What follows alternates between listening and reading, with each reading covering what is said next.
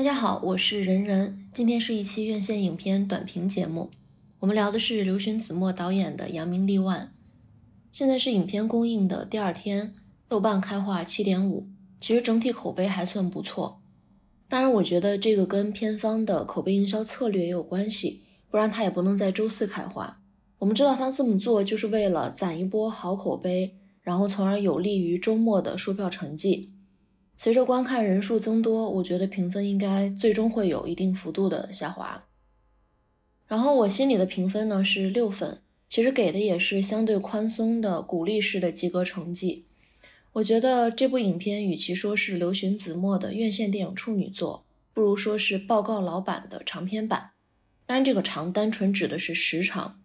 影片最明显的短板就是电影感极度欠缺，这跟主场景是封闭空间有关，但不必然。我们知道影史上有挺多封闭空间叙事的电影，比如说《十二怒汉》《后窗》，甚至《泰坦尼克号》也算是封闭空间叙事的一部影片。那我们能说他们没有电影感吗？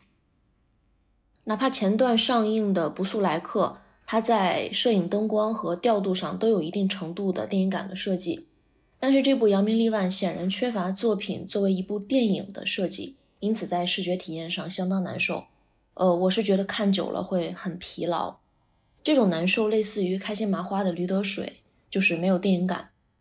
然后这部影片值得肯定的是叙事上的一些细节的打磨，剧情的反转也能部分缓解观感上的疲劳，选角也相对适配。但它充满了大量的迷影梗，显得零散且短视频意味十足。刘巡子墨当年的网络短剧《报告老板》，每集的基本套路。就是在一部过去的影片文本上做改编，但在院线电影里这么玩，我并不觉得合适。有人可能会说，斯皮尔伯格的《头号玩家》不也充满了迷影梗吗？但那是跟剧情密切相关的，就在剧情主线上。但是这部《扬名立万》一会儿致敬《闪灵》，一会儿调侃王晶，结尾处还直接借用共同警备区的照片用法。总之，我觉得这就是一场并不高明的迷影式长篇大秀。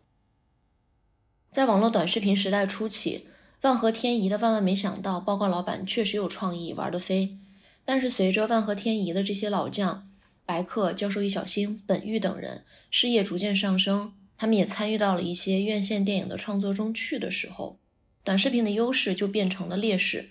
最后说回扬名立万，也用一句我的疑问作结：刘巡子墨作为院线长篇电影的导演，他的贡献是什么呢？